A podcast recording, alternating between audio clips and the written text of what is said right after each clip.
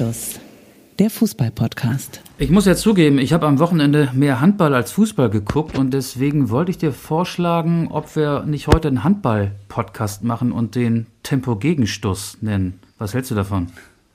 Finde ich sehr, sehr gut. Dann würde ich aber auch sagen, dann sollten wir unsere Zuschauerinnen und Zuschauer oder Hörerinnen und Hörer auch so begrüßen in dem einwandfreien Englisch, so wie Steinmeier das gemacht hat.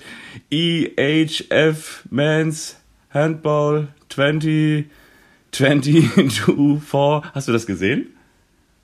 Ja, klar habe ich das gesehen. Ich habe ja am Wochenende viel Handball geguckt, aber das Spiel, das war das, das Eröffnungsspiel zwischen Deutschland und der Schweiz. Das war ja nicht am Wochenende, sondern am, heute ist übrigens Montag, moin moin, neue Woche, neue Anstoßfolge.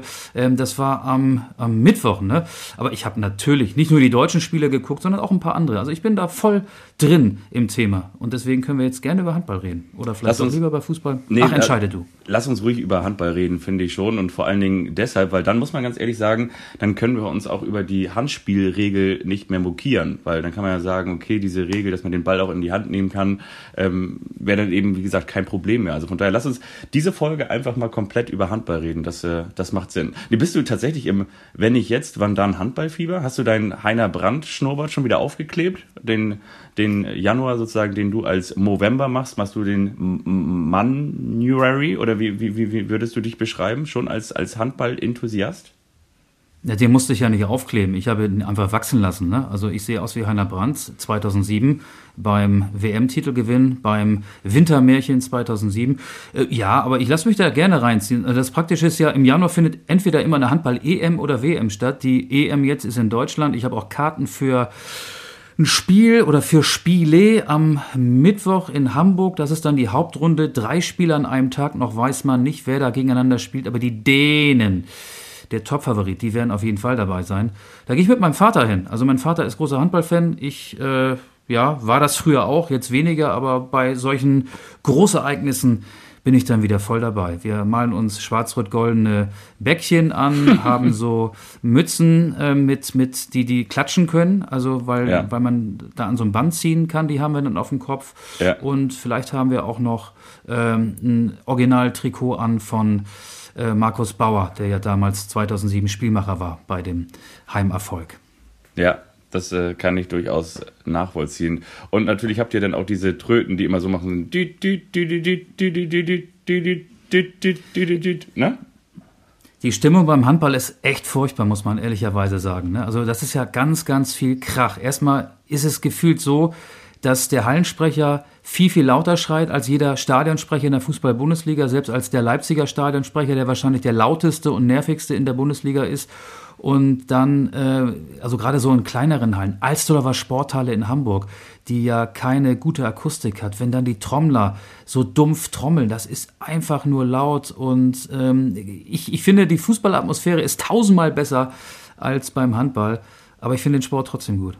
Ja, ich äh, bin ja in Kiel aufgewachsen und sozialisiert, von daher bin ich da ja, wenn ich dann mal, man, das war ja früher schon immer so, dass es eigentlich nur Dauerkarten beim THW Kiel gab und dass man die Karten nicht regulär kaufen konnte. Also ich glaube, man konnte 200, tatsächlich so 200 Karten pro Spiel, vor allen Dingen in der alten Ostseehalle kaufen und die waren natürlich immer sofort weg, weil da die Leute dann immer vor den Ticketzentren gekämmt haben. Aber wenn man mal eine Karte bekommen hat, dann saß man ja tatsächlich so neben quasi und zwischen den ganzen Sponsoren. Also es war ja irgendwie immer altes Geld und alte Leute, die da hingegangen sind, obwohl es ja eigentlich eine junge Sportart war. Und diese Stimmung, die da war, dass die Leute quasi ihr Stadionheft oder ihr Hallenheft in der Hand hielten oder wahlweise drauf saßen ähm, und damit geklatscht haben im, im Takt und im Rhythmus, das hat sich eigentlich ja bis heute nicht wirklich geändert. Ich glaube, so ein bisschen irgendwann fingen die SG Flensburg-Handewitt und die Fans der SG Flensburg-Handewitt damit an, so eine kleine Handball-Ultraszene auch zu entwickeln. Ähm, aber ansonsten ist die Stimmung, wie du gesagt hast, schon sehr laut. Und ich habe mich mal, bevor wir dann vielleicht auch wirklich über Fußball sprechen, mit ähm, Dominik Klein. Also der ist ja auch der Experte für die ARD, ähm, Weltmeister und ähm, mehrfacher äh, Champions League-Sieger, deutscher Meister mit dem THW Kiel Und der hat das tatsächlich auch mal gesagt. Also er hat nicht gesagt, ähm, er hat es natürlich diplomatisch ausgedrückt, wie man das von ihm kennt, hat nicht gesagt, die Stimmung hier beim Handball ist schlecht. Aber er hat gesagt, eigentlich müsste man langfristig die Stimmung auch dahin bekommen, wie sie äh, auch bei anderen Sportarten ist. Also, aber er hat auch zum Beispiel gesagt, wie zum Beispiel beim, beim Beachvolleyball. Also dass du halt ähm, auch, ich sag mal so, was anderes nochmal aus den Fans rausbekommst, als nur rhythmisches Klatschen und Ole, hier kommt der THW und wenn nicht jetzt, wann dann? Und äh, Viva Colonia und ähm, ja, also ich glaube, da ist noch Nachholbedarf. Hey, Magnus, hey, hey, Staffan, hey, äh, hey, Pütti, hey. Das haben die Kieler immer nach einem Torerfolg ja. gerufen. Ich weiß nicht, ob sie das heute immer noch machen. Ich war ja auch mal ähm, in Kiel für zwei, drei Jahre, habe da gewohnt und bin auch oft zum THW gegangen. Ich kann das fühlen, ich kann das sehr gut nachvollziehen. Ich habe noch nicht so recht die Bundesliga gefühlt, die Fußball-Bundesliga, die ja am vergangenen Wochenende ins neue Jahr gestartet ist, hat mich nicht so richtig abgeholt. Ähm, nicht nur deshalb machen wir heute einen Handball-Podcast. Nein, komm, wir switchen jetzt um. Wir stellen uns erstmal vor. Du bist Fabian Wittke. Mein Name ist Michael Augustin. Ihr hört Anstoß. Es ist 8.53 Uhr. Ich sitze hier noch im Schlafanzug. Eine frühe Folge. Und es könnte auch sein, dass im Laufe der Aufzeichnung äh, Kinder noch die Folge crashen werden. Damit meine ich nicht Yusufa Mokoko, Jamal Musiala oder Florian Würz. Damit meine ich meine Tochter, meine dreijährige Tochter. Da hat nämlich heute die Kita geschlossen. Die ist hier auch. Kann sein, dass die zwischendurch mal reinkommt. Aber ihr kennt euch, ihr versteht euch und das wird sicherlich kein Problem sein. Kein Problem. Herzlich willkommen. Die Fußball-Bundesliga ist zurück. Handball ist wieder da. Und wir schauen natürlich auch in das Fernrohr, das gar nicht mehr so weit gestellt oder beziehungsweise ähm, so weit äh, vorausblicken muss. Denn am Wochenende startet die zweite Fußball-Bundesliga und damit natürlich auch ganz viel Norden mit ganz viel Aufstiegseuphorie und mit ganz viel, ja, ähm, ja, doch, kann man so sagen. Ne? Mit ganz viel Hoffnung auf ein erfolgreiches Jahr 2024, beziehungsweise erstmal auf eine erfolgreiche Rückrunde. Und es gibt einen Herbstmeister. Ja, oder ist es ein Wintermeister oder ein Halbserienmeister oder ein Halbjahresmeister? Ist schon komisch, ne? Wir haben Mitte Januar und wir haben den 17. Spieltag gehabt und wir reden über den Herbstmeister Bayer Leverkusen. Aber ich glaube, wir können uns auf die Formulierung Herbstmeister ruhig einigen. Ja, müsste eigentlich mal tatsächlich angepasst werden. Ja, womit wollen wir starten? Äh, du hast gesagt, Fußball-Bundesliga schmeckt dir nicht so richtig, aber dadurch, dass wir ja ein Fußball-Podcast sind und jetzt auch schon fast zehn Minuten oder sieben Minuten über Handball gesprochen haben, also so, so richtig möchtest du dich der Materie nicht nähern. Sehe ich das richtig? Ja, komm, wir reden jetzt über den Herbstmeister, so nenne ich ihn einfach mal, über Bayer Leverkusen. Ich habe so eine interessante Statistik mitbekommen am Wochenende. 68 Prozent aller Herbstmeister haben am Ende auch den Titel geholt. Aber es gibt eben auch elf Mannschaften, die es nicht geschafft haben. Und jetzt kommen alle wieder mit Vizekusen. Klar, Leverkusen war auch zweimal dabei. Leverkusen war ja 2001, 2002 und in der Saison 2009, 2010 Herbstmeister und am Ende nicht deutscher Meister. Übrigens noch nie deutscher Meister. Aber es gibt auch ein paar andere prominente Vereine, die Titel verspielt haben, und zwar mehr als nur zweimal, die beispielsweise dreimal Herbstmeister waren und am Ende nicht deutscher Meister geworden sind. Weißt du spontan, welche das sind, welche Vereine? Auf jeden Fall Hoffenheim. Ja, ich meine, denen das dreimal passiert ist. Hoffenheim, richtig, einmal 2008, 2009. Aber wer ist noch häufiger als Leverkusen Herbstmeister gewesen und am Ende nicht deutscher Meister geworden? Ja, dann tippe ich auf, also Dortmund. Nee, Dortmund ist das nur einmal passiert, 2018, okay. 19. Komm, einen ähm, hast du noch. Ähm, einen habe ich noch. Okay, dann äh, ist es vielleicht auch Werder. Genau, Werder. Ne? Überleg mal, 80er Jahre, Michael Kutzop, ja. verschossener Elfmeter, ja. das war 85, 86. Dann war Werder 1990, 91 Herbstmeister. Am Ende hat aber der erste FC Kaiserslautern den Titel geholt. Und 2006, 2007, als der VfB Stuttgart unter Armin Fee deutscher Meister wurde, war Werder Bremen Herbstmeister. Ja. Und was ja, macht Bayer Leverkusen? Was denkst du? Also ziehen sie es jetzt durch? Naja, Bayer Leverkusen äh, wagt sich als Vizekusen so ein bisschen aus der Deckung, ist mir am Wochenende aufgefallen. Ich fand die Aussagen schon sehr mutig. Also man muss dazu sagen, Leverkusen ist die einzige Mannschaft in der Bundesliga, die eben noch kein Spiel verloren hat, die mit ganz viel Dusel, einige sprechen ja auch schon vom Bayer-Dusel, das Spiel in hm. Augsburg gewonnen hat. Torschütze Palacios, ich glaube, es war die vierte Minute der Nachspielzeit. Ja, 90 plus Aber 4, Trainer ja. Xabi Alonso hat gesagt, er will auf jeden Fall einen Titel gewinnen. Europa League, oder DFB-Pokal oder Meisterschaft. Lukas Radetzky hat gesagt, ohne das Wort Meisterschaft in den Mund zu nehmen, wir wollen gerne weiter oben bleiben. Und äh, Robert Andrich hat gesagt, wir wollen die Tabellenführung verteidigen. Ähm, das finde ich gut, ehrlich gesagt. Es gäbe wahrscheinlich in vergleichbaren Situationen auch einige andere Vereine in der Bundesliga. Ich denke da vielleicht an die Dortmunder, vielleicht würden die Leipziger oder auch die Stuttgarter, die ja auch ähm, zumindest oben dabei sind, so argumentieren, die gesagt hätten, ja, also wir denken von Spiel zu Spiel und wollen mal gucken, die Bayern sind ja so stark und wenn die so richtig ins Rollen kommen. Aber die drei Spieler, die ich gerade erwähnt habe, beziehungsweise Radetzky, André Spieler, Xabi Alonso Trainer, die klingen da schon so ein bisschen äh, zielorientierter. Und ähm, ja, ich frage dich, traust du Leverkusen das zu, dass sie es bis zum Ende durchziehen?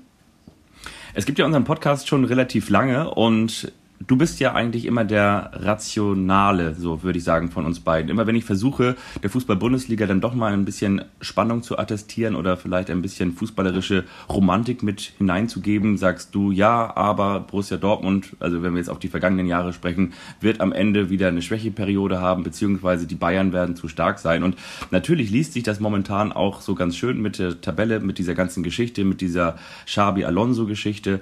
Aber auf der anderen Seite bin ich jetzt, glaube ich, einfach mal derjenige, der dann vielleicht den Rationalen macht oder der, der den Rationalisten hier reinbringt. Und zwar, weil es gibt ja noch dieses Nachholspiel der Bayern gegen Union Berlin. Das heißt, äh, wenn wir jetzt mal davon ausgingen, dass sie dieses Spiel gewönnen, dann wäre der FC Bayern München einen Punkt hinter Bayer Leverkusen und dann gibt es ja in jedem Fall noch das ähm, Aufeinandertreffen. Im Hinspiel, ja, da gab es das Unentschieden, aber ich traue dann doch am Ende den Bayern den ähm, längeren Atem, wie man so schön sagt, zu, beziehungsweise ich glaube, dass sie da auch die, die, die Breite haben und ich glaube auch, dass sie am Ende diese Erfahrung auch haben, mit solchen Drucksituationen umzugehen. Und es wird bestimmt auch nochmal in dieser Saison, weil das traue ich dann, obwohl Bayer Leverkusen noch nicht verloren hat und obwohl sie konstant und obwohl sie souverän sind, traue ich ihnen nicht zu, dass sie auch die Rückserie ohne eine kleine Schwächeperiode ähm, ja, ähm, hinter sich bringen oder absolvieren werden. Und von Schwächeperiode, da spreche ich jetzt und meine da jetzt nicht, dass sie fünf Spiele in Folge verlieren werden. Aber es reicht ja auch, wenn du einfach nur mal drei Spiele oder vielleicht nochmal zwei Spiele unentschieden spielst und die Bayern dann ihre häufig zitierten Hausaufgaben machen und dann entsprechend gewinnen. Von daher, ähm, äh, klar, muss man ihnen etwas zutrauen, weil sie dafür ähm, allein schon so viel Werbung in ihren Lebenslauf dieser Saison geschrieben haben. Aber ich äh, bin mir dann doch relativ sicher, dass die Bayern den, ja, den längeren Atem, die größere Breite im Kader haben und das dann am Ende machen werden. Also das, das glaube ich schon, weil ähm, da kommt natürlich auch noch der Afrika Cup vielleicht mit dazu. Da kommt jetzt vielleicht auch noch Boniface mit zu, der erst im April wieder spielen kann. Natürlich könnte man jetzt auch sagen, Patrick Schick kommt aber auch wieder in Form. Aber ich wie gesagt, ich, ich glaube, dass es, wenn wir von Schwächeperiode bei Bayer Leverkusen sprechen, nicht die fünf Spiele in Folge sind, die sie verlieren werden, sondern ich glaube, es reichen dann irgendwie so zwei, drei Unentschieden und ähm, am Wochenende war jetzt ja schon fast ähm, der erste kleine Patzer mit dabei, den sie in der 94. noch abgewendet haben. Von daher, ich setze auf die Bayern, finde es aber gut, äh, wie natürlich irgendwie alle Fußballfans, wenn es so lange wie möglich spannend bleibt. Was denkst du? Du hast denn? ja gerade, ja, sage ich dir gleich, du hast ja gerade das direkte Aufeinandertreffen angesprochen, das es noch geben wird. Ist es dann ein Do-or-Die-Spiel oder schon ein Do-or-Dyer-Spiel? es ist ein Do-or-Dyer-Spiel. Auch das äh, ist natürlich die, die, die Breite, die ich angesprochen habe, dass Eric Dyer jetzt äh, bis zum Sommer mit Option auf ein weiteres Jahr verpflichtet wurde. Ähm, in jedem Fall, so muss man das natürlich als Chronistenpflicht ähm, für Fußballfloskeln sagen, ist es ein Sechs-Punkte-Spiel. Ne? Ja, mit, äh, auf jeden Fall. Ähm, und jetzt noch ein Schlenker von mir, bevor ich dir die Frage beantworte, ob Bayer Leverkusen oder Bayer München oder vielleicht eine ganz andere Mannschaft deutscher Meister wird. Der Afrika Cup oder der Asien Cup. Völlig richtig, dass du diese beiden Turniere angesprochen hast. Mehr als 20 Spieler aus der Bundesliga sind da im Einsatz und das sind ja zum Teil auch ja, Leistungsträger. Stuttgart fehlen vier Spieler, Girassi fehlt. Stuttgart hat jetzt verloren in Gladbach und hat bisher oder immer dann, wenn der VfB verloren hat, in dieser Saison war eben Girassi nicht dabei. Bei Bayer Leverkusen sind das mit Kusunu und Tapsoba wichtige Äh, Defensivspieler, Boniface auch nicht dabei, der hat sich ja schon in der Vorbereitung auf den Afrika Cup verletzt. Adli fehlt auch, also vier Spieler fehlen.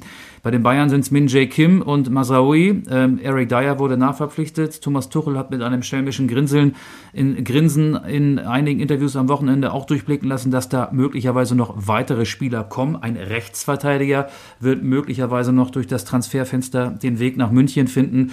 Und ich glaube, der Afrika Cup, der ist ganz wichtig. Ich will jetzt nicht sagen, dieses Turnier in ähm, Verbindung mit dem Asien Cup wird die Meisterschaft entscheiden, aber ist schon äh, spannend, wie die ähm, beiden Top-Teams Leverkusen und die Bayern da in den ersten Wochen durchkommen.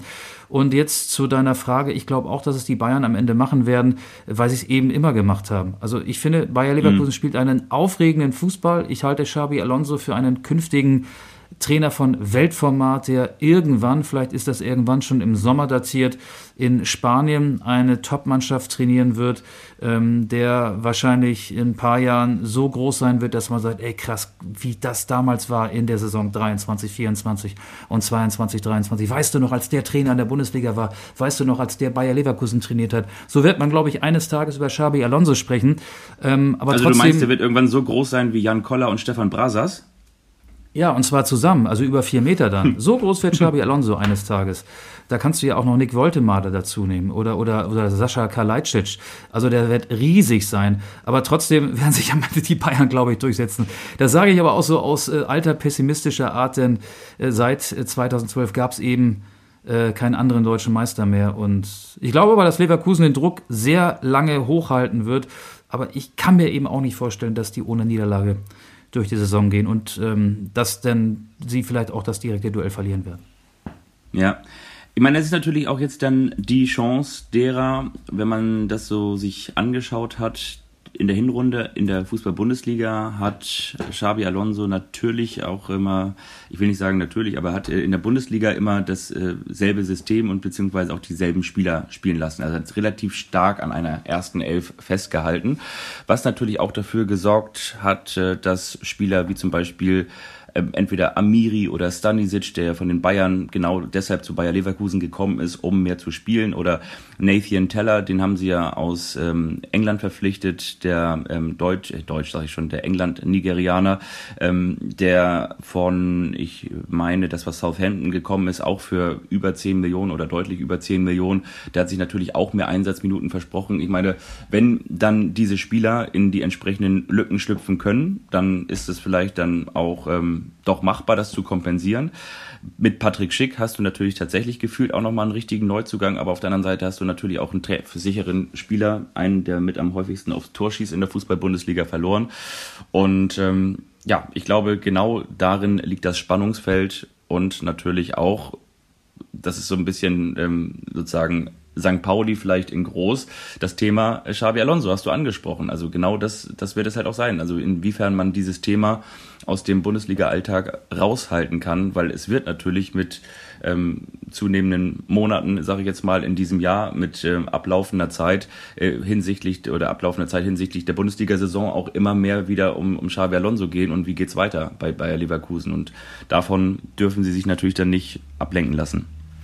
Ja, und jetzt ist es tatsächlich so, dass äh, Bayer Leverkusen äh, als Herbstmeister endgültig äh, anders wahrgenommen wird. Und jetzt ja. sind es nur noch 17 Spiele und ähm, da passiert ja auch was in den Köpfen. Das ist ja äh, jetzt keine Fußballfloskel, auch hört man das klar immer wieder. Die Dortmunder mussten sich das in der vergangenen Saison auch ewig anhören. Was macht das mit, was macht der Druck mit euch? Was macht der Druck mit ihnen? So wird es den Leverkusenern ja auch geben, ähm, auch wenn es da erfahrene Spieler gibt, wie Granit Xhaka, den ich für einen der besten Spieler halte der Bundesliga. Ähm, die offensiven Außenverteidiger Frimpong rechts und Grimaldo links, überragend, auch mit unfassbar vielen Assists und mit ganz, ganz vielen Treffern ausgestattet. Mhm. Aber ich glaube, diese psychische Komponente ähm, die ist in der Hinrunde noch gar nicht ganz zum Tragen gekommen und da wird es spannend sein, ja, wie Leverkusen sich mit zunehmendem Druck dann präsentieren wird.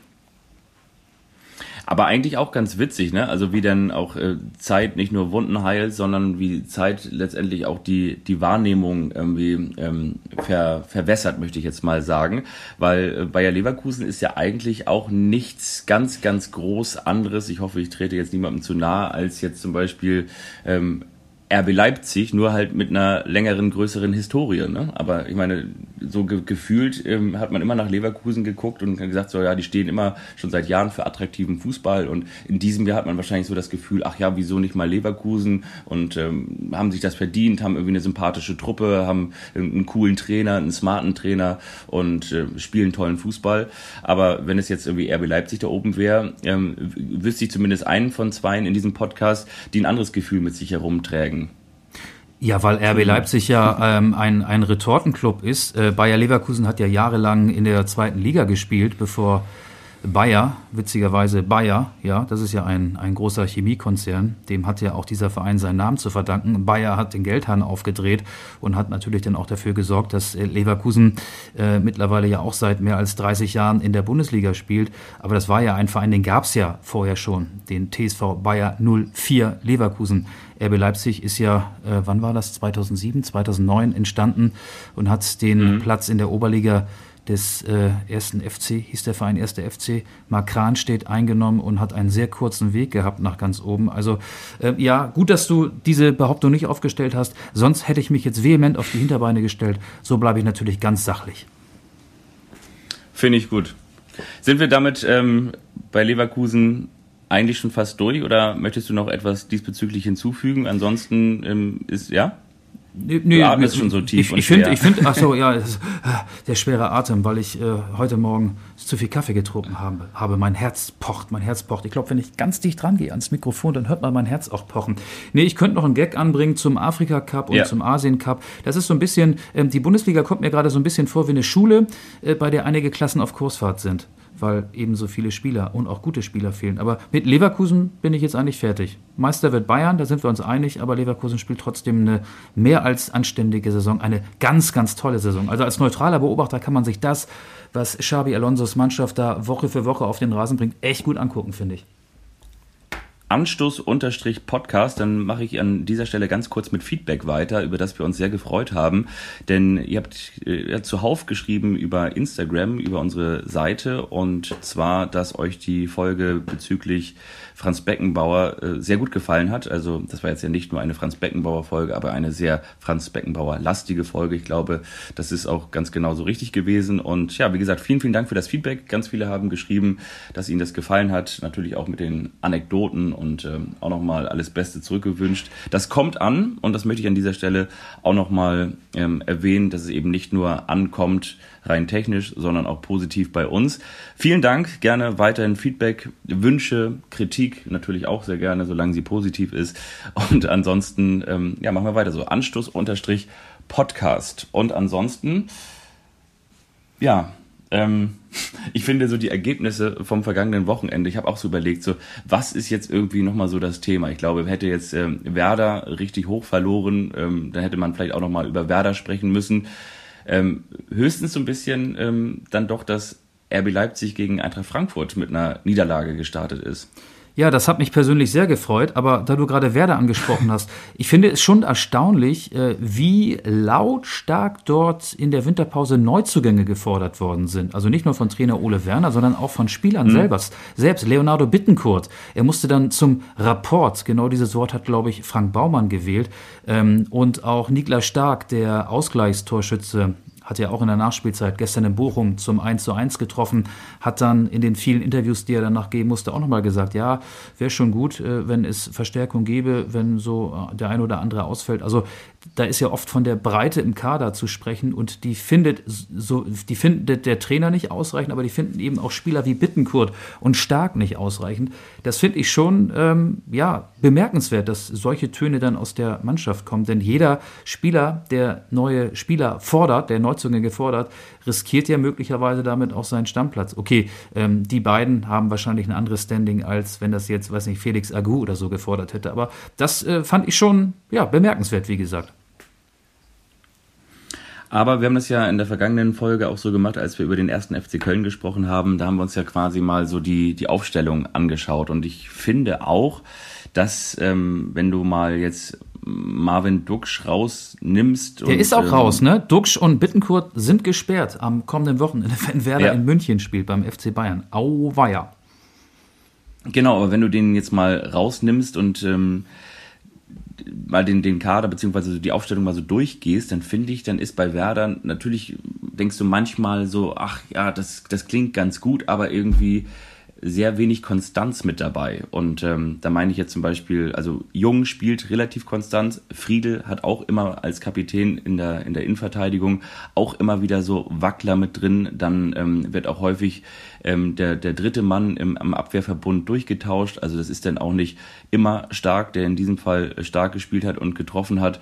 Ähm, ansonsten. Ja, Velkovic ist verletzt, ne? So Sonst wäre der wahrscheinlich ja. festes, äh, fester Bestandteil der Dreier Dreierkette bei Weiser hast du irgendwie immer so, so einen Formverlauf, wo du denkst, so, ach, wäre eventuell doch nochmal eine Alternative auch für die Nationalmannschaft und dann taucht er irgendwie komplett wieder ab. Bei Bittenkurt eigentlich ganz genauso, wo du weißt, äh, technisch hoch veranlagt, im, im Offensivspiel sehr, sehr gut, aber eben auch nicht konstant und in der Defensive häufig zu schwach. Dann hat in diesem Fall Agu gespielt, der auch länger raus war, der, der lange auch verletzt war und ähm, Boré, der sicherlich auch mit seinen Äußerungen bezüglich eines äh, möglichen Wechsels auch nicht nur für innerbetriebliche äh, Ruhe gesorgt hat. Und dann hast du äh, Justin Nilma, der ähm, auch vielleicht, weil es irgendwie so seine echte erste Bundesliga-Saison ist, der von, von Dortmund gekommen ist, ähm, der halt auch irgendwie noch nicht konstant spielt. Und ähm, viele Neuzugänge ähm, spielen halt auch nicht regelmäßig. Damit meine ich jetzt irgendwie auch Demann oder Lünen oder ähm, Kufnatski, der ja auch gekommen ist aus Düsseldorf, um im Sturm da vorne, ähm, da hat man ja schon so ein bisschen vorgebaut, auch ähm, Niklas Füllkrug möglicherweise mit zu ersetzen, hat das auch noch nicht unterstrichen. Und ähm, dementsprechend kann ich das durchaus auch nachvollziehen, weil ich finde, jetzt nicht, und ich hoffe, jetzt trete ich den Werder-Fans jetzt nicht zu nahe, ich finde jetzt nicht, dass der, ähm, dass der Kader nicht ausreicht, aber wenn man mal ganz ehrlich ist, ist der Kader auch nicht wirklich viel stärker als der der, der Konkurrenz. Da sind wir wieder beim ersten FC Köln, dann sind wir wieder beim VfL Bochum, dann sind wir auch wieder bei Heidenheim, ähm, die es auch wieder stark gemacht haben, die auch wieder gut gespielt haben. Ähm, vielleicht stärker als der von Darmstadt, aber ansonsten würde ich Werder auch genau da unten einordnen, dass es halt zu nicht mehr reicht als zu einem Punkt beim Konkurrenten im Kampf um den Klassenhalt beim VfL Bochum. Und ähm, ja, ähm, gegen die anderen musst du halt auch erstmal alle gewinnen. Und das, glaube ich, wird schwierig mit dem Kader. Und äh, das sprechen die, die Spieler an, das hat Ole Werner angesprochen. Und entsprechend, ähm, glaube ich, wird das bis zum äh, Schließen des Transferfensters ein großes Thema bleiben. Und ähm, nach wie vor ein großes Risiko, ähm, da auch nichts zu tun oder beziehungsweise dann wieder so an die eigene Stärke zu glauben, was Werder ja auch häufig gemacht hat und womit sie sich vor äh, drei Jahren verkalkuliert haben. Ich sage an dieser Stelle immer dasselbe, was ich zu Werder Bremen ständig sage. Ähm, Werder kann am Ende froh sein, wenn es Platz 13, 14 wird. Das Budget ist auch mhm. nicht viel besser. Im, im Budget-Ranking wäre Werder wahrscheinlich noch weiter unten einzuordnen. Und ich glaube, das ist auch die, Binnensicht in diesem Verein. Ich glaube aber schon, dass der Bremer Kader stärker ist als der Kölner. Marvin Duksch ist stärker als Davy Selke, wobei der jetzt ja getroffen hat gegen Heidenheim. Ich habe ihn noch kritisiert in der vergangenen Folge, will mich an dieser Stelle aber nicht entschuldigen. Trotzdem äh, finde ich Duksch besser als Selke. Und du hast ja gerade eben schon Spieler wie Kovnatski, Demann und, und Linen angesprochen. Das sind halt Neuzugänge, die aber meistens nur Ergänzungsspieler sind. Und dann sind wir wieder bei der Breite im Kader. Und ich glaube, das ist auch das, was äh, Spieler wie Stark, Bittenkurt und, und vor allen Dingen auch Trainer Ole Werner kritisiert haben. Und deswegen wird sich da, das hat ja Clemens Fritz auch angekündigt am Wochenende, noch was tun. Vielleicht ja sogar schon parallel zu dieser Aufzeichnung. Ähm, aber das wäre dann Podcast-Pech. Wir können jetzt ja mit unserer Lieblingsliga weitermachen, mit der zweiten Liga, die ja am kommenden Wochenende oh ja. startet. Mit deinen Kielern, die als Herbstmeister Weihnachten gefeiert haben, Silvester gefeiert haben, aber ebenso wie der FC St. Pauli zuletzt ein Testspiel verloren haben. Werder hat, äh, Werder sag ich schon, Kiel hat gegen Hannover verloren mit 2 zu 3, St. Pauli mit 1 zu 3 gegen Osnabrück. Wollen wir diese Testspielergebnisse jetzt äh, ernst nehmen oder kann man sagen, äh, egal, die spielen eh keine Rolle? Wie, wie gehst du mit solchen Testspielrückschlägen um? Testspielrückschläge finde ich gut. Also ich wenn man es rein sportlich betrachtet, dann weiß ich irgendwie, was die Trainer darauf antworten würden, dass sie sagen, es geht letztendlich nur darum, also dass die, das hat ja Jürgen Klopp auch mal gesagt, hat auch gesagt, also die, die Testspielergebnisse sind mir ähm, komplett egal und äh, da geht es irgendwie nur darum, um Taktiken nochmal auszuprobieren, um ähm, Systeme zu testen, um ähm, ja vielleicht auch nochmal die, die Mannschaft äh, sich, sich warm und einspielen zu lassen. In der Regel wird ja bei solchen Tests auch immer zur Halbzeit nochmal richtig groß gewechselt. Was ich mich aber trotzdem gefragt habe, da sind wir wieder beim Mentalen. Du, du nimmst natürlich so den letzten Eindruck mit. Wie sagt man so schön, der letzte Eindruck zählt. Und ähm, das ist so die Frage, wenn du dann gegen eine Mannschaft wie gegen Hannover 96 ähm, nochmal verlierst, ähm, die, die, du ja jetzt zum, zum Hinrundenabschluss geschlagen hast, ähm, ob du das irgendwie nochmal mitnimmst in so ein Heimspiel zu Hause. Ich glaube, ähm, Holstein startet am Freitag gegen Eintracht Braunschweig, St. Pauli dann ja am Samstag, Sonnabend gegen den ersten FC Kaiserslautern, wo du Reporter sein wirst, wenn ich das richtig abgespeichert habe. Ja, nochmal an dieser Stelle. Richtig. Und ähm, von daher, eigentlich ist es, glaube ich, egal. Und ich, eigentlich ähm, glaube ich auch, dass, wenn wir jetzt bei Kiel bleiben, dass, ähm, dass das Selbstbewusstsein und dass die Stimmung im Kader so gut ist und äh, das so gefestigt sein wird, dass es sie nicht tangiert, aber irgendwie vielleicht irgendwo denkst du auch noch mal eine Millisekunde daran und nimmst du so ein Gefühl halt auch noch mal mit. Also von daher äh, wäre es natürlich besser gewesen, wenn sowohl St. Pauli als auch Holstein Kiel ihre letzten Tests gewonnen hätten. Aber pff, ja, das ist natürlich jetzt müßig darüber zu reden. Ich finde solche Testspiele auch nicht äh, wichtig, äh, tangieren mich gar nicht. In diesem Fall, also ich rede jetzt über das 1 zu 3 von St. Pauli gegen Osnabrück, ein Spiel, das über zweimal 75 Minuten angelegt war. In diesem Fall tangiert es mich schon, weil es so die, äh, ja, schon auch Schwächen der Hinrunde oder die äh, Probleme, die kleinen Probleme, die zu einem größeren Problem werden könnten im Verlauf der Rückrunde beim FC St. Pauli offengelegt haben. St. Pauli hätte wieder viele Chancen, hat aber wenig Tore erzielt. Nur eins, Djigala traf. St. Pauli ist wieder mal über sein riskantes Aufbauspiel, über das riskante Torwartspiel gestolpert. Nikola Vasil hat dem Gegner mit einem Fehler ein Tor geschenkt und äh, was auch auffiel, Aljoscha Kemmlein, den St. Pauli ja von Union Berlin ausgeliehen hat, stand sofort in der Startelf, weil St. Pauli eben zwei Spieler nicht dabei hat. Jackson Irvine und Conor Metcalf, die beiden Australier, die nehmen beide am Asien Cup teil.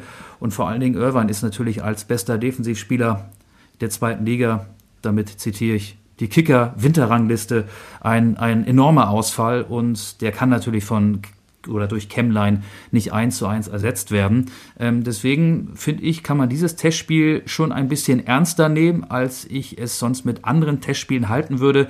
St. Pauli ist ja noch ungeschlagen, aber hat eben zwei Testspiele verloren gegen Osnabrück und äh, im Verlauf der Hinrunde, als es mal eine Länderspielpause gab gegen Eintracht Braunschweig. Klar, diese Ergebnisse schlagen sich nicht auf die Tabelle nieder. Aber bei St. Pauli gibt es noch ein zusätzliches Problem. Das hat Holstein Kiel nicht mit Marcel Rapp. Es gibt eine, ich nenne es mal, Hürzeler Hängepartie. Fabian Hürzeler, der hat seinen Vertrag immer noch nicht verlängert. Keiner weiß, wie es über den Sommer hinaus mit ihm weitergeht. Der Knackpunkt soll wohl eine Ausstiegsklausel sein. Die Verhandlungen laufen noch. St. Pauli war ja im Trainingslager in Spanien. Da hätte man ja auch ja, dieses Thema zumachen können, aber die Verhandlungen sind vielleicht doch ein bisschen anstrengender als erwartet. Und ich könnte mir vorstellen, dass diese Hängepartie sich ja nachhaltig dann auch negativ auf das Teamklima und auf den weiteren Saisonverlauf auswirken könnte. Trotzdem ist die Ausgangsposition für beide natürlich perfekt. Kiel ist Herbstmeister, St. Pauli ist Zweiter, 33 Punkte, Kiel hat 35 Punkte, der HSV ist Dritter, 31 Punkte. Ich finde, über den HSV kann man auch noch ein, zwei Sätze verlieren. Der hat jetzt nochmal mit Masaya Okugawa einen Flügelspieler vom FC Augsburg ausgeliehen, ähm, weil da die zweite Reihe mit äh, Königsdörfer und Östunali nicht so ist, wie sich die Verantwortlichen beim HSV das gewünscht hätten. Der HSV startet gegen Schalke in die Rückrunde und wird, glaube ich, neben den anderen beiden, neben Kiel und St. Pauli, die ersten drei Plätze unter sich ausmachen. Oder wie siehst du das? Ja, also das, was du gerade eben noch zu St. Pauli gesagt hast, das, äh, da haben wir auch schon häufiger drüber gesprochen, dass ja, ich habe, ich erkenne da auch so einen, einen Trend. Ähm, das ist so ein bisschen vielleicht auch das, ähm, was äh, Leverkusen ähm, widerfahren könnte, so dass man so, sich so ein bisschen auf gewisse Spielweisen eingestellt hat, dass es nicht mehr so Überfall und so nach Hurra daherkommt, ähm, wie, wie noch irgendwie zu Beginn oder zur Mitte der Hinserie, sondern dass es äh, etwas dekodiert wirkt, dass man so ein bisschen sich besser auf St. Pauli einstellen kann. Ähm, das das glaube ich auch. Ähm, bei bei Holstein Kiel, um nochmal ganz kurz zum Schlenker nochmal zurückzumachen, ähm, da äh, glaube ich, ist der Kader tatsächlich sehr, sehr stark. Da gab es jetzt auch gerade vom Kicker nochmal so unterschiedliche Spieler, die ähm, natürlich auch nochmal anhand ihrer Noten äh, bewertet worden sind, also im, im Liga-Vergleich. Und da hat Holstein einfach jede Menge mit dabei, die einfach auch äh, statistisch irgendwie sehr, sehr, sehr, sehr stark oder sehr, sehr gut performt, vielleicht sogar zum Teil auch überperformt Tom Rote vor Dingen, ne? Da klar spreche ich natürlich über Tom Rote, dann natürlich auch über Luis Holtby, der ja, haben wir auch schon über die herausragenden Kickernoten gesprochen, die ja nun auch wirklich sehr selten sind. Oder auch, ähm, auch Becker, äh, Timo Becker, der eine sehr starke Hinserie gespielt hat. Ähm, Steven Skripski wurde da auch mit aufgezählt, obwohl ich das gar nicht so richtig ähm, nachvollziehen kann. Also ja, gute Hinserie, ja, aber jetzt herausragend oder überperformt würde ich jetzt nicht sagen. Das sagt die Statistik anders. Benedikt Pichler im Sturm, der natürlich auch ähm, regelmäßig trifft und selbst ein, ein Fiete Arp, der jetzt gerade wieder verletzt ist, ähm, der haben, über den haben wir ja auch schon groß und breit gesprochen. Und ähm, ich glaube, auch dieses Gefühl ähm, in der Mannschaft, also das, was man so mitbekommt, dass, dass es wirklich viele, viele ähm, Freunde sind und nicht nur Kollegen, ähm, das, das wird auch so nach außen weitergegeben. Und äh, das spricht natürlich dafür, dass diese, jetzt kommen wir noch zur nächsten Floskel, dass diese Erfolgswelle weitergeritten werden kann. Ähm, beim, beim HSV äh, finde ich das ganz witzig. Ähm, ich weiß so, dass die, die Kieler immer so ein bisschen, ähm, seitdem sie in der zweiten Liga spielen, natürlich sagen, so, okay, ähm, auf der einen Seite ist es irgendwie ganz viel ganz viel, ähm, ich sag mal so, ganz viel Lebenstraum, dass du halt nach so vielen Jahren im unterklassigen Fußball damals aufsteigen konntest und äh, dann natürlich sofort vor allen Dingen eigentlich auch immer gegen den HSV gut ausgesehen hast. Das allererste Spiel nach dem Aufstieg, das war ja dieser 3 zu 0 Erfolg im ausverkauften Volksparkstadion. Da äh, träumen die Kieler heute immer noch von. Was ich aber sagen möchte, ist, dass der HSV. Nach dem Abstieg meinst du, ne? Nachdem der HSV abgestiegen war. Da hat äh, genau, ja, genau. genau. Du hast gerade Aufstieg gesagt. Äh, Kiel war zu dem Zeitpunkt ja nee, schon nach, die, na, na, na, ja, nach, in der zweiten Liga. Nee, nee, das, ich meine nicht. Ich glaube, Holstein Kiel ist aufgestiegen und der HSV ist abgestiegen. Ähm, Ich meine, das war das allererste Spiel äh, von Holstein Kiel in der zweiten Liga und äh, der HSV ist abgestiegen. Und, ja, da vertust ähm, du dich, glaube ich. Kiel war ja da- 2018 Ja. schon Relegationsteilnehmer. Ähm, und der HSV hat ja 2018 sein erstes Zweitligaspiel gemacht. Do you know, Das müssen wir nochmal do you know nachschauen. what I mean? Okay. Ähm, ja, ich. Okay, vielleicht, okay, vielleicht vertue ich mich da. Aber dann, ähm, dann, dann waren sie schon in der zweiten Liga, aber sind genau, dann haben sie da ähm, auf jeden Fall zum Start der Saison ähm, gewonnen. Worauf ich aber eigentlich hinaus wollte, ist, du hast gerade eben Okugawa angesprochen, dass äh, der, der HSV natürlich immer so dieses Selbstbewusstsein hat und dieses Selbstverständnis auch hat, dass man so der, der Primus nicht nur im Norden ist und dass man natürlich auch eigentlich nicht in die zweite Liga gehört, aber sich eigentlich in der, in der Regel immer an Holstein-Kiel-Spielern bedient hat. Und Okugawa äh, war ja äh, damals ähm, auch noch bei, bei Holstein-Kiel, eher dann nach Bielefeld und nach Augsburg. Unter Walter sogar, ne, glaube ich, oder? Unter Tim Walter. ja, ja, ja, genau. Ja. Und äh, entsprechend ähm, musste ich da wieder ein bisschen schmunzeln. Ähm, ich, man muss natürlich dazu sagen, ähm, wenn du dich an das erste Spiel dieser Saison des HSV erinnerst, dann war das ja so ein unfassbares, ja, weiß ich, Hurra-Fußballspiel, wo es irgendwie gefühlt gar keinen Abwehrverbund auf beiden Seiten gab, wo beide Mannschaften aus jedem, aus jeder Torgelegenheit oder aus nahezu jeder Torgelegenheit ein Tor erzielt haben. Ich glaube, am Ende hat der HSV dann ja 4 zu 3 gewonnen gegen Schalke und ähm, ich meine, das ist ja, die- dieses Spiel wird ja genau wieder diesen Charakter haben. Jetzt mal abgezogen, dass, dass Schalke eine schwache Hinserie gespielt hat und auch schon den Trainer gewechselt hat. Aber am äh, Sonnabend, Abend, am Samstagabend auf Schalke 2030 Flutlichtspiel, ausverkauftes Haus. Da will ich den HSV tatsächlich auch erstmal performen sehen. Und ähm, der hat ja nun auch so ein, so ein mittelmäßiges Gefühl mitgenommen in die Winterpause. Von daher glaube ich, wird dieses Spiel schon sehr viel Aussagekraft haben. Ähm, ja, mit Sicherheit. Äh, das, das ist so. Das ist ja gefühlt auch ein Erstligaspiel. Ne? Also äh, von, von der Größe der beiden Vereine. Ich habe übrigens die Anstoß-Rechercheabteilung parallel zu deinem kleinen ähm, Monolog eben in die Spur geschickt. Holstein Kiel ist 2017 tatsächlich in die zweite Liga aufgestiegen. Am 13. Mai 2017. Also dann waren Sie schon ein Jahr da, genau. ja? Ähm, das war der Anstoß-Faktencheck. Wir haben uns ja viel von Frank Plasberg abgeguckt, unter anderem das. Aber wir haben nicht eine ganz so große Redaktion. Deswegen waren jetzt nur drei Leute für diese Recherche bei uns zuständig. Also wenn man sich auf Wikipedia nicht mehr verlassen kann, dann haben wir den Faktencheck und die Fakten ähm, mit Auge.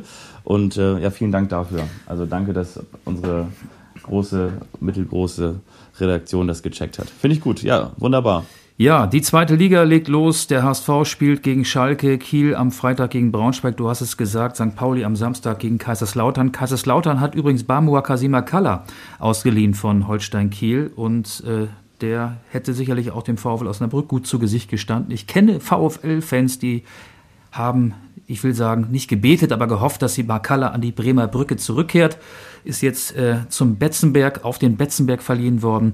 Und der FCK hat sich da auch gut verstärkt äh, mit, mit Ronstadt von Darmstadt, Abiyama von Gräuter Fürth geholt, äh, Kalotz ja. äh, kenne ich nicht, ein Tscheche, ein zentraler Mittelfeldspieler aus Tschechien.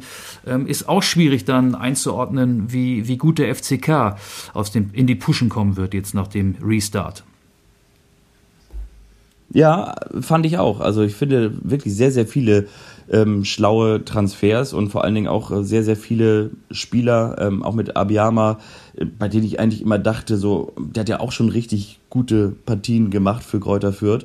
Ähm, Simakala wissen wir auch beide, äh, was der kann. Gut hat das jetzt in der Hinserie bei Holstein Kiel natürlich auch in einer Mannschaft, äh, die gut funktioniert hat, in einer Mannschaft, die sehr gut performt hat. Dann ist auch nicht immer ganz leicht, ähm, da vielleicht selber nochmal Akzente zu setzen. Äh, ja, aber der das, äh, wie gesagt, vor allen Dingen in der dritten Liga äh, unter Beweis gestellt hat beim VfL Osnabrück. Also da war ich auch schon überrascht mit Ronstadt, genau auch einer, der ähm, von oben jetzt aus der ersten Liga runterkommt. Also äh, da dachte ich erstmal äh, schon Chapeau und ähm, ja, genau, wenn, wenn die halt alle so funktionieren, dann glaube ich, können sie das dem FC St. Pauli auch schon ordentlich schwer machen jetzt am Samstag. Weißt du was? Der erste FC Kaiserslautern wäre eigentlich der perfekte Übergang zur Kultrubrik. Ähm, würdest du dich darauf einlassen, dass wir mit der jetzt weitermachen? Ja, ich über eine Sache äh, wollte ich noch mal mit dir ähm, sprechen und zwar ist ja Emre Can zum Nationalspieler des Jahres gewählt worden. Das hat mich ein bisschen überrascht. Ja, weil ich glaube, zwei reichweitenstarke, reichweitenstarke Internetnutzer, Influencer, kann man sagen, ähm, diese Wahl ein bisschen torpediert haben. Emre Can hat aufgrund deren Aufrufe sehr viele Stimmen bekommen.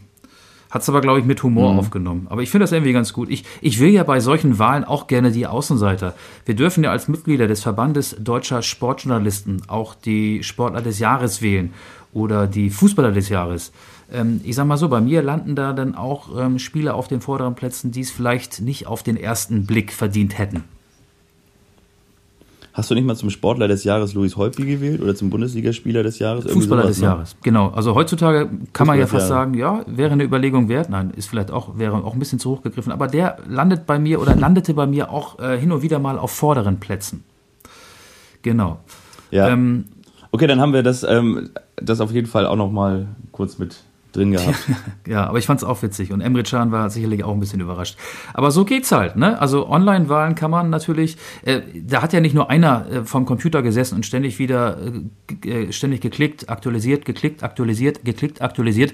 Nein, ich glaube, ähm, das waren zwei sehr bekannte Internetnutzer. Ich weiß, habe mich jetzt da nicht so tief mit beschäftigt, wie die heißen und wer das war oder wer das ist, aber die haben offenbar ihre Community in die Spur geschickt und die haben treu Befehl geleistet.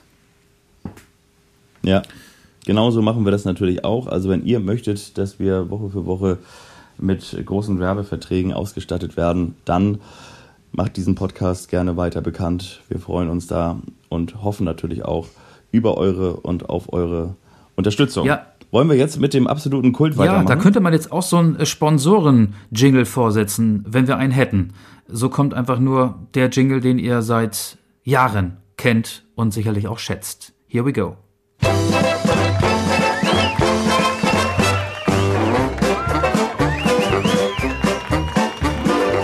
Das ist der eine, der überrascht den anderen. Und wiederum der andere, der weiß nichts davon.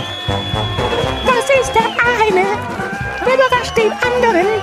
Und wiederum der andere, der weiß nichts davon.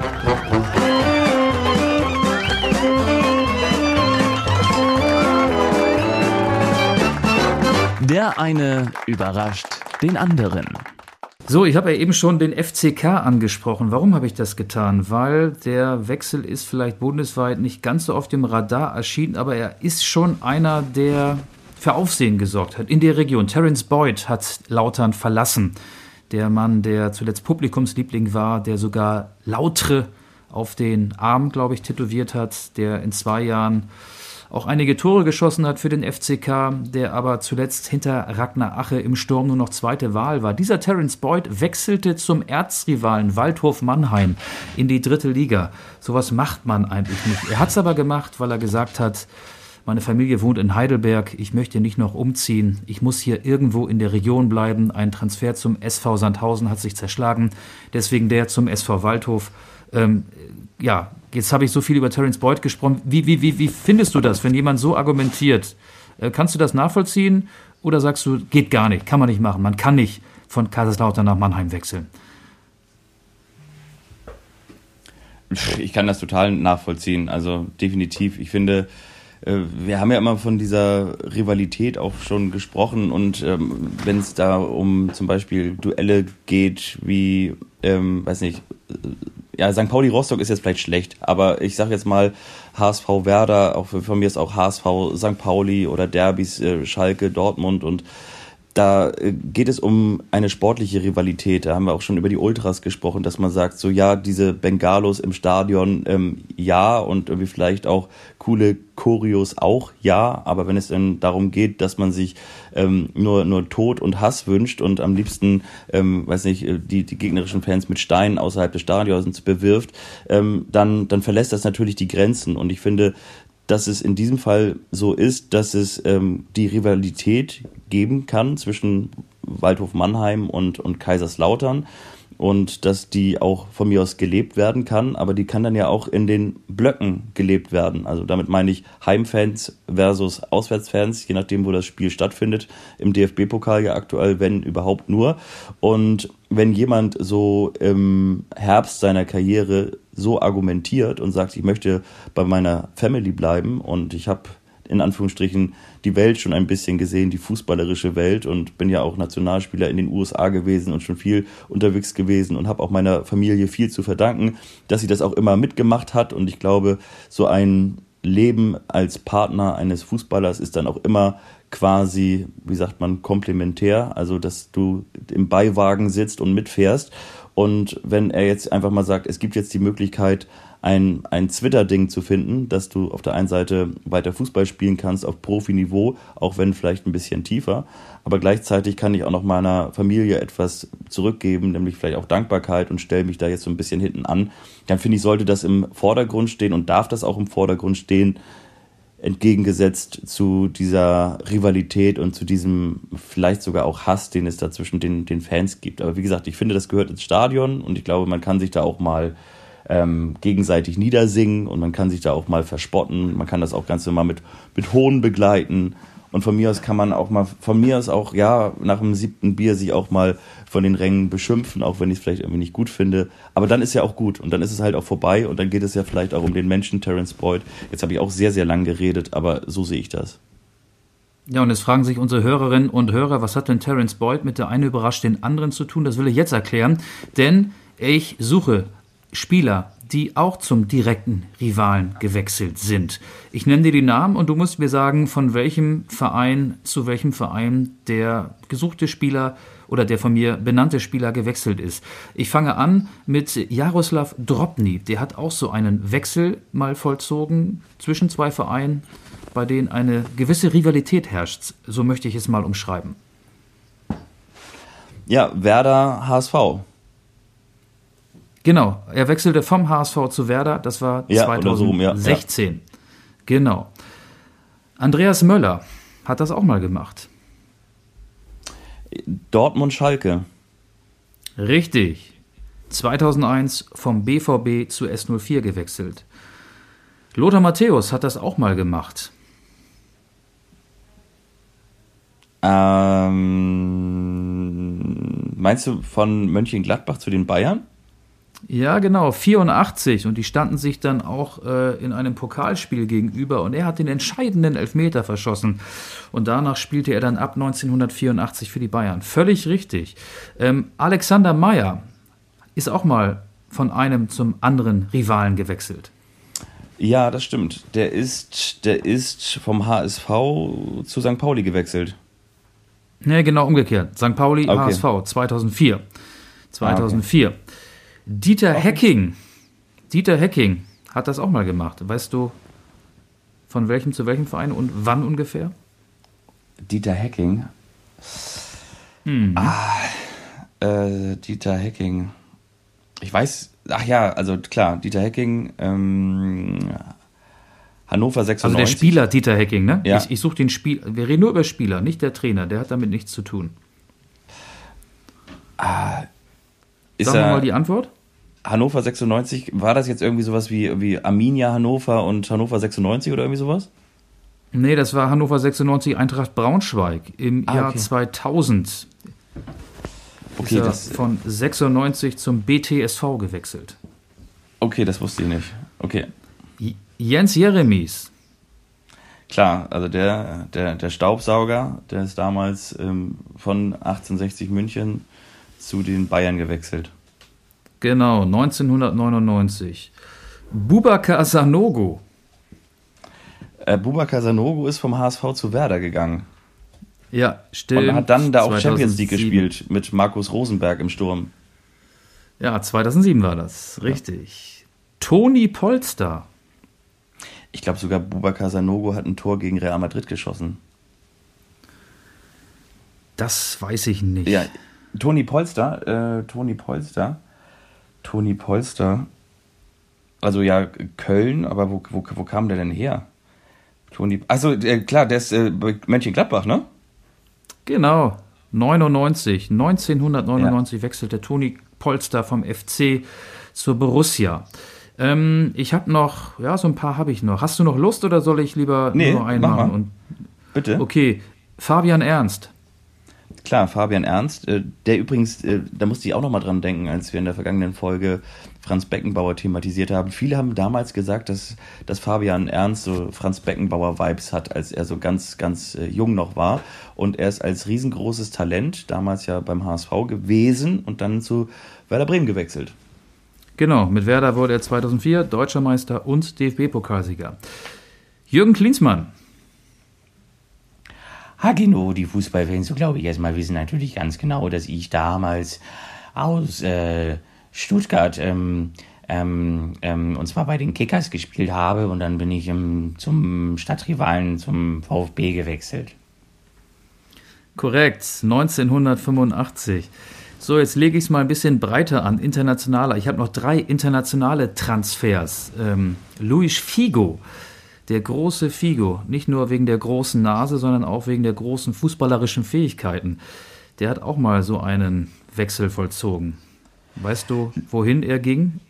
Ja, Luis Figo ist damals von Barcelona nach Madrid gewechselt und Figo heißt ja feige und das war relativ feige, dass doch danach, nach dem Wechsel und beim Klassiko danach Schweinsköpfe aufs Spielfeld geworfen wurden. Also von daher, ähm, ja, feige, in diesem Fall trifft das auf die Fans zu und Luis Figo ist damals von Barcelona zu Real Madrid zu den Galaktischen gegangen. Richtig, 2000 war das. Hakan Shalanolu ist noch gar nicht so lange her. Hakan Shalanolu hat auch mal so einen umstrittenen Wechsel in seine Karriere eingebaut. Hakan Shalanolu, ähm, der ist, ja, äh, äh, äh, also auf jeden Fall von Karlsruhe nach Hamburg und von Hamburg dann nach Leverkusen gegangen. Nee, ich meine jetzt eher so, der Shalanolu in den vergangenen Jahren, der spielt ja schon so, seit einiger so, Zeit nicht stimmt. mehr in der Bundesliga. Dann ist er von AC Mailand zu Inter Mailand gewechselt. Genau, 2021. Ja, ja. So, und der letzte, den ich suche, Ja. der blonde Engel, Bernd Schuster. Bernd Schuster, ähm, der blieb nicht nur bei seinen Leisten, sondern ähm, ich muss jetzt irgendwie was sagen, ich weiß es gerade nicht. Also ich weiß, dass der auch natürlich Zum, bei zum Überbrücken brauchst du so ein bisschen was, ne? Bar Barcelona Espanyol, kann das sein? Nee, ähm, ist lange her, war vielleicht sogar vor deiner Zeit. Äh, Bernd Schuster ist äh, auch so wie Figo mal von Barcelona zu Real Madrid gewechselt, das Ah, war okay. 1988 und dann ist er zwei Jahre später von Real zu Atletico Madrid gewechselt, 1990. Also der hat zweimal ähm, so einen umstrittenen Wechsel vollzogen. So, das war das Wechselspielchen und jetzt wechseln wir das Spiel, denn jetzt spielst du mit mir.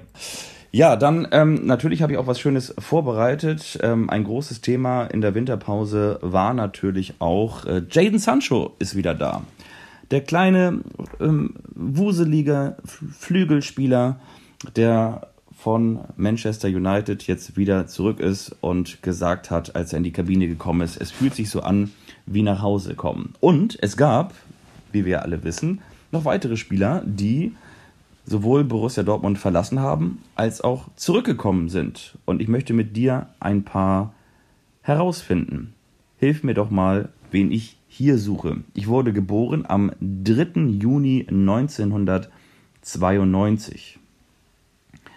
Und ich spielte unter anderem während meiner Zeit bei Borussia Dortmund, aber eben nicht nur, sondern unter Mario anderem Götze? auch bei Vereinen wie Eintracht Frankfurt, PSW Eindhoven, aber ich ging Götze. damals zum FC Bayern München.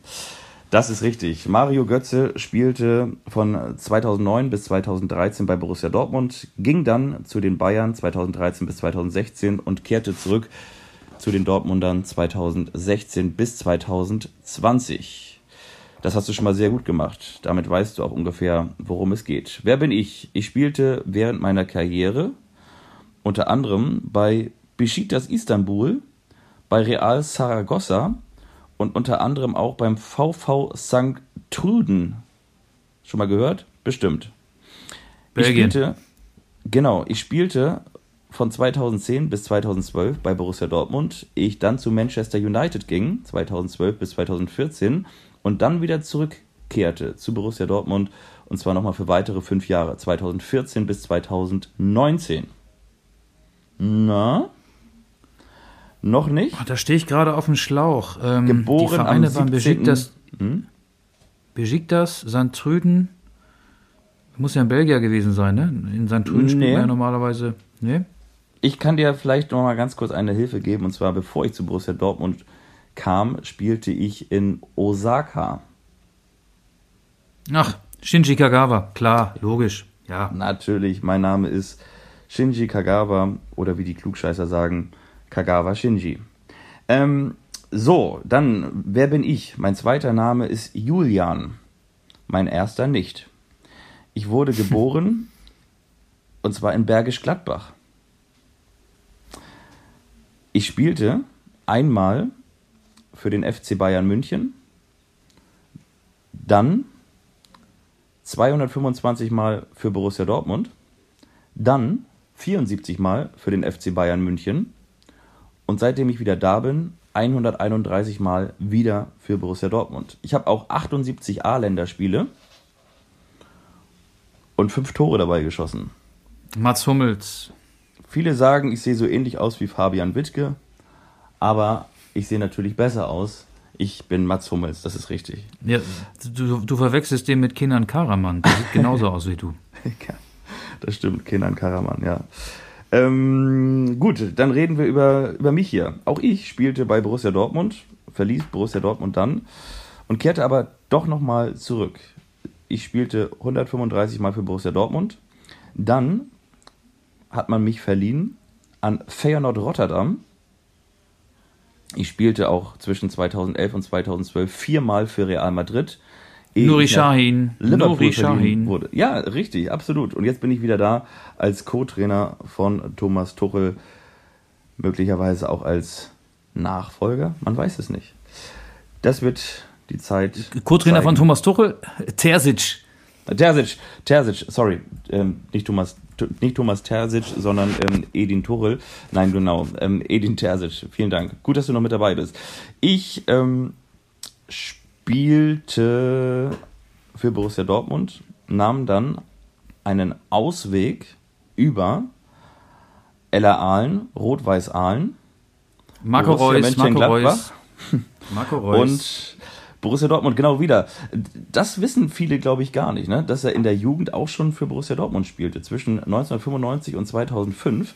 Also angefangen beim PTSV Dortmund von 1926, dann zu Borussia Dortmund, wie gesagt, 2000, äh, 1995 bis 2005, dann in die Jugend von LR Aalen, Rot-Weiß Aalen und dann natürlich die große Karriere über 280 Spiele für Borussia Dortmund, 118 Treffer, natürlich die Legende Marco Reus. Sehr gut.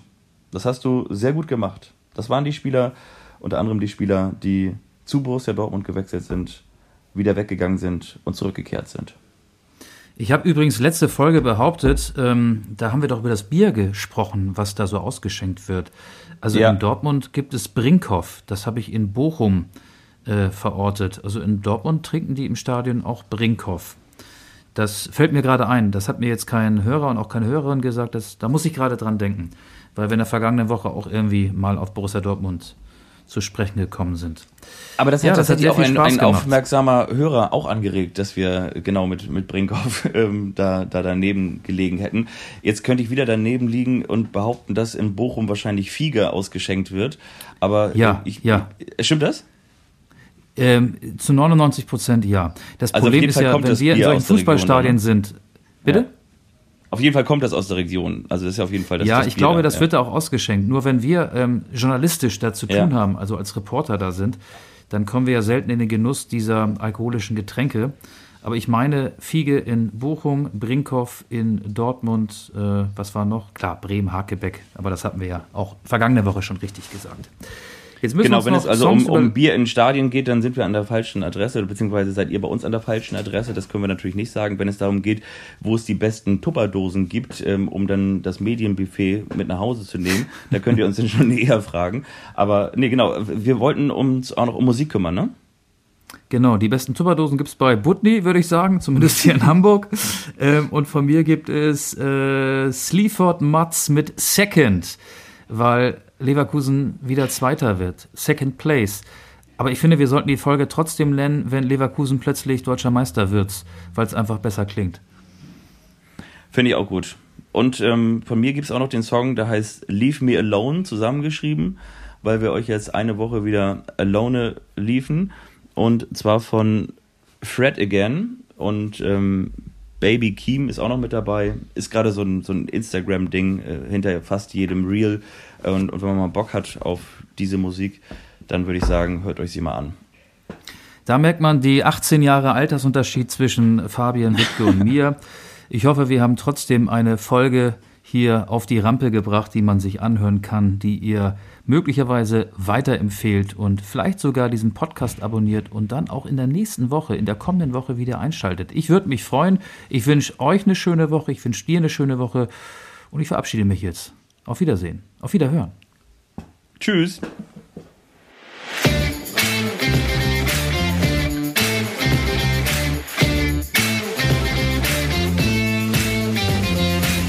Anstoß, der Fußball-Podcast.